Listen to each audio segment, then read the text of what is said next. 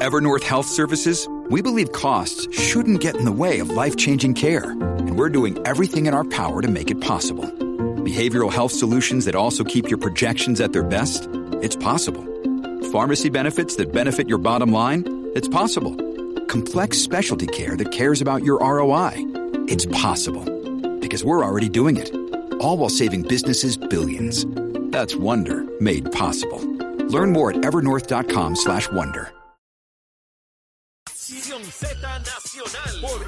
Z. Y de regreso aquí a Nación Z Nacional, mis amigos, en nuestra segunda media hora y tal como les prometí, tengo en línea telefónica a la secretaria de prensa del gobernador de Puerto Rico, Pedro Pierluisi. Estamos hablando de Sheila Anglero. Sheila, saludo, ¿cómo estás? Buen día. Saludos, Leo. Buen día a ti y a todo tu público Radio Escucha. Un placer tenerte con nosotros acá en el programa, Sheila. Eh, ya les adelanté al público que vamos a tratar de que todos los viernes haya un espacio donde brevemente podamos compartir contigo y nos informe lo que ha estado ocurriendo por parte del gobierno, dada la oficina de- del gobernador de Puerto Rico, eh, y, y de esa manera repasar por dónde andan las cosas. Pero en primer término, siendo hoy la primera ocasión que tenemos la oportunidad de, de hablar contigo, en, primera, en primer lugar quisiera saber, Sheila, para beneficio de todos los que nos escuchan y nos ven, ¿cuál es tu función? ¿Cuál es la función del secretario de prensa del gobernador de Puerto Rico? Eh, pues mira, Leo, la función del secretario, básicamente secretaria de prensa, eh, atiende todos los asuntos relacionados con los medios, ¿verdad? Todo lo que son las peticiones de los medios, la organización de las conferencias de prensa, de los comunicados de prensa. Eh, yo estoy básicamente todo el tiempo con el gobernador, eh, con el equipo de trabajo del gobernador en las reuniones, eh, recibiendo todo ese insumo de lo que se está haciendo en el gobierno para poder eh, proyectarlo precisamente en los medios eh, con la prensa, poder tener esas respuestas cuando, cuando nos pidan. Trabajo mucho también directo con los jefes de agencia, con los directores de comunicación de cada agencia para también eh, saber lo que se ha estado trabajando y cuando pues surgen situaciones tener las respuestas lo más inmediato posible. Eh, pero básicamente es un trabajo de, de 24/7, yo te diría, como la del gobernador, así que es, es, es, es todo lo que es esa, esa proyección no en medios, esa respuesta lo más rápida posible para, para que se pueda comunicar al pueblo eh, de forma transparente y continua. Eh, Sheila, toda comunicación pública del gobernador en conferencias de prensa, donde sea, tú, tú tienes acceso a ella, tú estás físicamente con el gobernador. Correcto, exactamente. Sí, sí, claro, hay, ¿verdad? Otro equipo, pero sí, eh, yo como secretaria de prensa estoy eh, físicamente con él en las comparecencias públicas, eh, muchas de las reuniones también, porque eh, toda la gestión del gobernador, pues es, es eso, es pública. Sí. Así que por lo regular estoy ahí. Eh, Sheila, eh, llevas en esta posición desde que comenzó el gobernador el 2 de enero del 2001, ¿verdad? Correcto. Previo a eso, tú habías estado en la legislatura.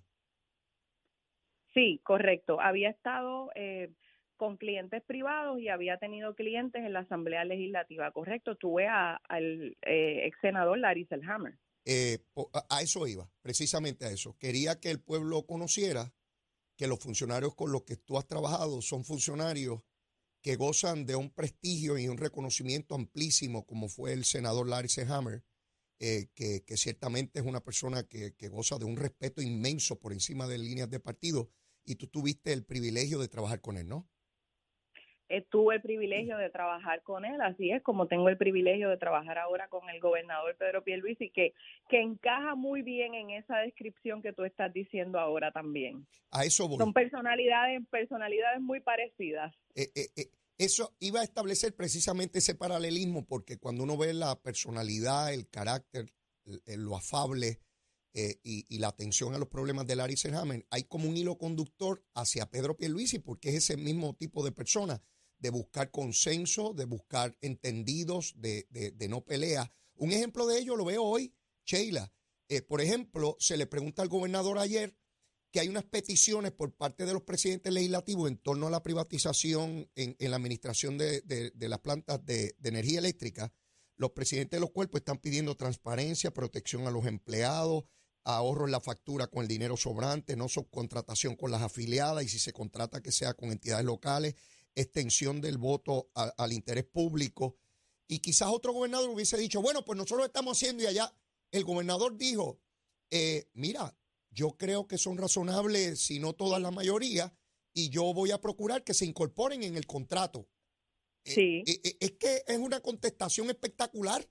Porque es que ese es el estilo, sí, sí, Leo, y es que lo, lo, lo defines muy bien, ese es el estilo del, del, gobernador, sobre todo, y yo creo que es el valor que trae el gobernador Pierluisi en estos momentos históricos donde tenemos un gobierno eh, compartido, no que no lo hubiésemos tenido antes, pero obviamente eh, Puerto Rico necesita eh, que su líder llegue a consenso para que las cosas se den, para que se logren, eh, ¿verdad? Eh, porque tenemos una asamblea legislativa hoy con voto, eh, obviamente necesitamos conciliar posturas para, para llegar a acuerdos y en este caso que tú mencionas ahora mismo, que es la alianza público-privada de la generación de energía, pues aquí de lo que estamos hablando es que la ley 120 de transformación energética lo requiere.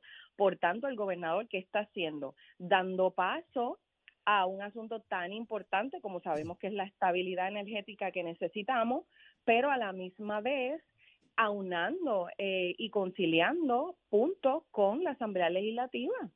En términos del trabajo que, que tú realizas, eh, tú, tú tienes que identificar toda comunicación para que logre llegar al pueblo y, te relacionas con la radio, con la televisión, con la prensa escrita, tienes que estar pendiente. Eh, tú estás sola, tienes un equipo de trabajo, ¿cómo tú manejas estas cosas?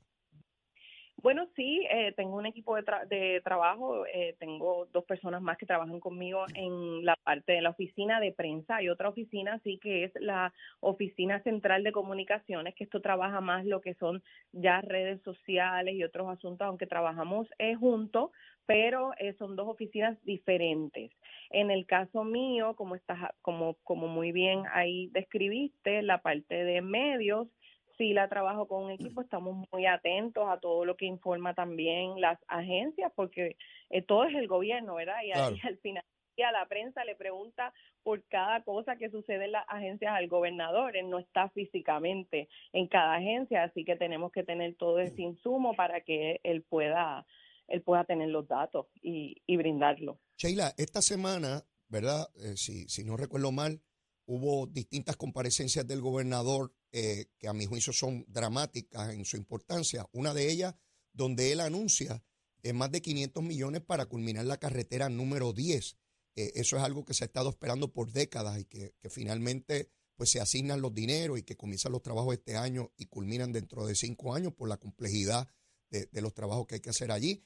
Ah, ayer adelanta el criterio sobre ya la alianza público-privada para la generación de energía, que es otra cosa fundamental para el desarrollo de Puerto Rico. ¿Qué otras cosas estuvo el gobernador atendiendo y anunciando esta semana?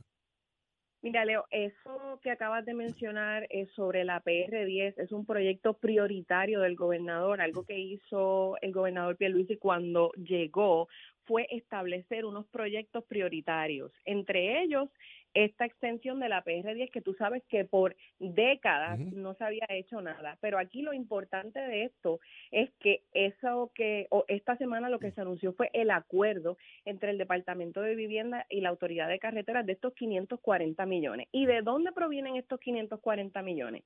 Provienen de fondos de CDBG, que son fondos que aprueba el, el, el Departamento de Vivienda Federal. Esta es la primera vez que el Departamento de Vivienda Federal aprueba un proyecto para carreteras. ¿Y cómo se logra esto? Con la relación del gobernador Pierluisi con la secretaria de Vivienda Federal, Marcia Foch, que es una ex colega de él, que fue congresista. Así que esto es parte de la relación excelente que se mantiene en este gobierno con la administración Biden. Lo vimos también con la visita del secretario de Agricultura, Tom Vilsack, que estuvo aquí, yo creo que hace mucho tiempo, Leo, y tú pues tienes un poco de más añitos que yo. Ah, poco, eh, poco más, poco más, Sheila, suave, suave, suave, suave. Tú quizás te recordarás que hace mucho no venía tanto secretario y secretaria federal a Puerto Rico. Han sido, en estos dos años, ha sido eh, múltiples los que hemos tenido, las relaciones con esa administración Biden, excelente.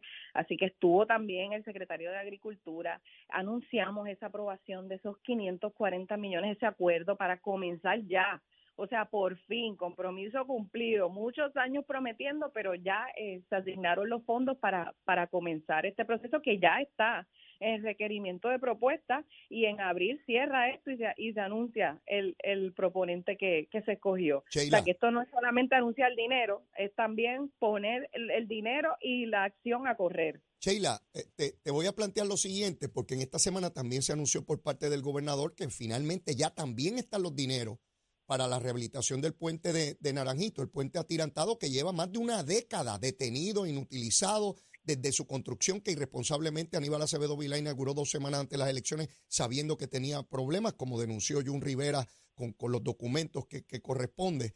Eh, eh, eh, se anunció eso. Sin embargo, hubo sectores de opinión pública, y esta es la pregunta, que intentaron tergiversar esto y hasta hacer responsable a Pedro Pierluisi del problema cuando es el primer gobernador que encuentra los fondos para resolverlo.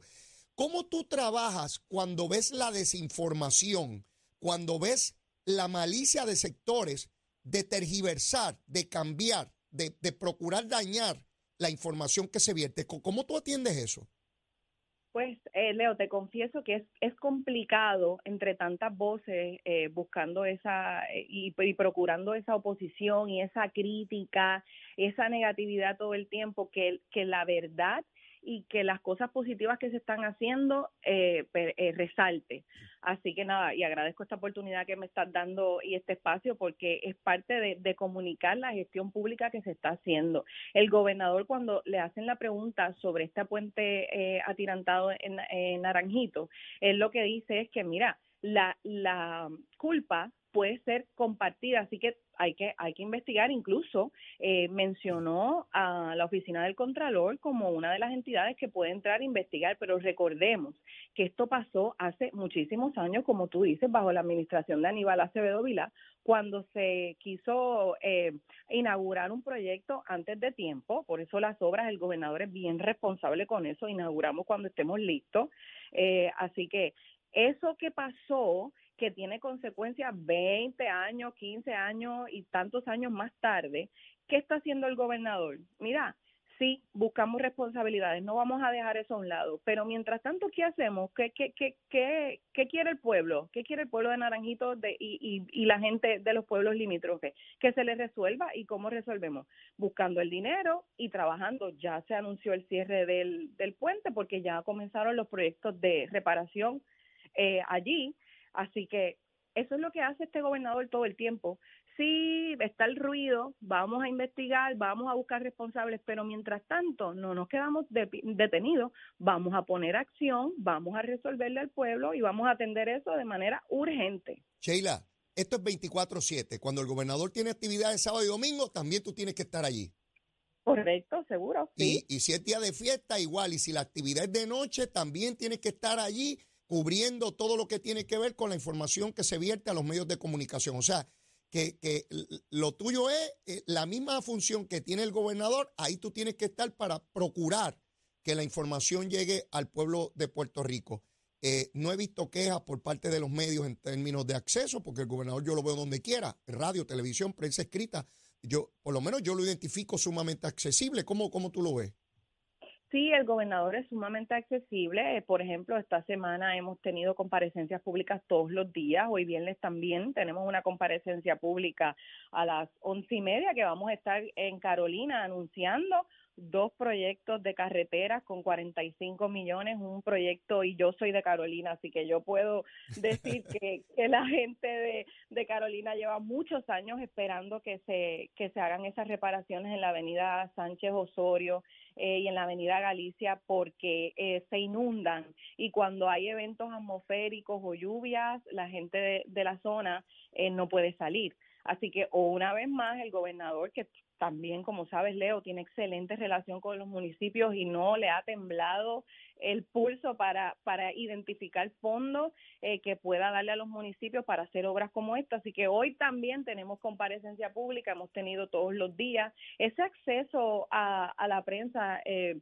lo tiene todo el tiempo, el gobernador es, muy, es muy accesible, obviamente, son muchos medios, eh, así que él es uno. A mí me encantaría dividirlo mucho más, pero, pero hay que atender otros asuntos, ¿verdad? No, no solamente es la, es la prensa, hay que, hay que reunirse, hay que dar seguimiento a otras cosas. Así que en la medida que se puede, él está ahí y, y no, no tengo ninguna queja con, con la accesibilidad de él y yo tengo relaciones, ¿verdad? Vengo de muchos años en esta profesión. Antes de eso también fui periodista, así que en términos de, de la prensa, pues las relaciones eh, son muy buenas. Yo procuro siempre que, que tengan la información, que, que, que, las agencias puedan brindarle también la información y que, como te dije ahorita, se comunique de manera transparente. Al final del día, eso es lo que quiere el pueblo. Perfecto, Sheila. Sheila, hacemos un compromiso todos los viernes, excepto, por supuesto, que por tus funciones con el gobernador se te impida porque están en medio de, de alguna actividad, pero en la medida en que sea posible, nos encantaría poderte escuchar, compartir contigo brevemente, como lo hemos hecho hoy eh, todos los bienes y así repasamos por dónde van las cosas y vemos qué, qué, qué, se está haciendo y por dónde va el gobierno. ¿Qué te parece? Cuenta con eso, Leo. Es bien importante que la gente sepa de primera mano eh, lo que se está haciendo, que sepan que el gobernador está está trabajando, que este gobierno está comprometido y que y que lo que queremos es agilizar todas esas obras que ya están muchas de ellas en construcción, otras encaminadas y otras que comienzan este este año. Eh, así que cuenta con eso. Te agradezco el espacio. Muchas gracias, Sheila. Muchas gracias y éxito. Ya estaremos pendientes a la conferencia de prensa de hoy. Bueno, mis amigos, escucharon a la secretaria de prensa del gobernador de Puerto Rico, Pedro Pierluisi, Sheila Angleró. Va a estar todos los viernes, la medida en que sus funciones y responsabilidades se lo permitan.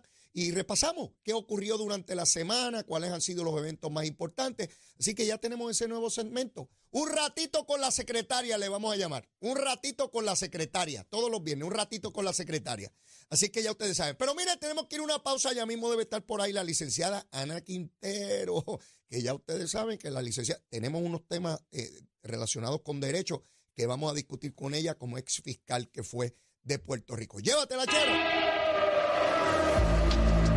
Buenos días, Puerto Rico. Soy Manuel Pacheco Rivera con la información sobre el tránsito. Continúa el tapón en la gran mayoría de las carreteras principales del área metropolitana perdón, como es el caso de la autopista José Diego del área de Bucanan hasta la salida hacia el Expreso Las Américas.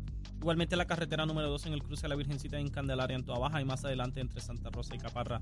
Algunos tramos de la PR5, la 167 y la 199 en Bayamón, la avenida Lomas Verdes entre la American Military Academy y la avenida Ramírez de Arellano, la 165 entre Cataño y Guaynabo en intersección con la PR22, el expreso Valderotti de Castro desde la confluencia con la ruta 66 hasta el área del aeropuerto y más adelante, cerca de la entrada al túnel Minillas en Santurce, y la avenida 65 Infantería en Carolina, el expreso de Trujillo en dirección a Río Piedras, la 176, la 177 y la 199 en Cupey, así como la autopista Luisa Ferré entre Montelledra y la zona del Centro Médico en Río Piedras.